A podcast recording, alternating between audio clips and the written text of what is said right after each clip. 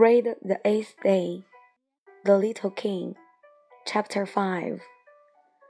Now there were some terrible seeds on the planet that was the home of the little prince, and these were the seeds of the baobab.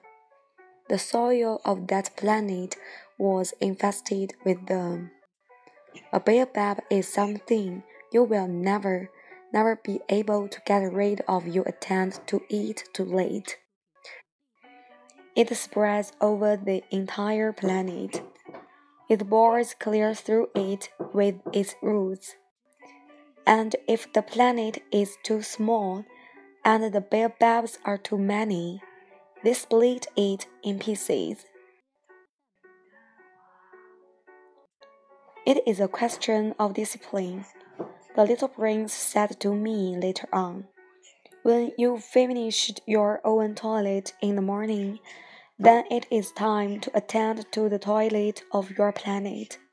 Just so, with the greatest care. You must see to it that you pull up regularly all the baobabs at the very first moment, when they can be distinguished from the rose bushes, which they resemble so closely in their earliest youth. It is very tedious work, the little prince added, but very easy. And one day he said to me, You ought to make a beautiful drawing, so that the children where you live can see exactly how all this is.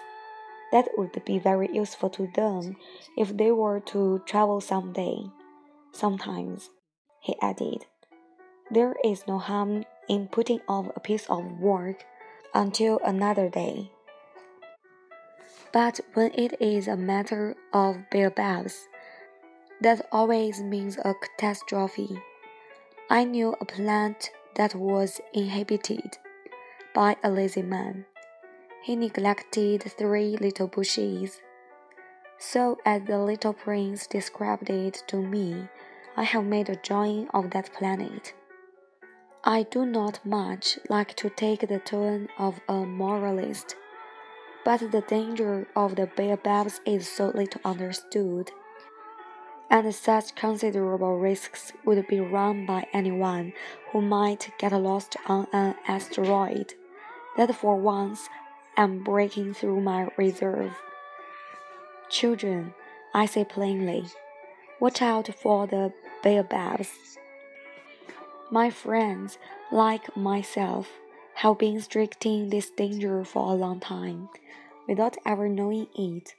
And so it is for them that I have worked so hard over this drawing. The lesson which I pass on by this means is worth all the trouble it has cost me. Perhaps you will ask me, why are there no other drawing in this book as magnificent and impressive as this drawing of the baobabs? The reply is simple. I have tired, but with the others I have not been successful. When I made the drawing of the baobabs, I was carried beyond myself by the inspiring force of urgent necessity. 深夜的微风拂 过，吹干了树，在街角的咖啡店相遇的一个故事，从头。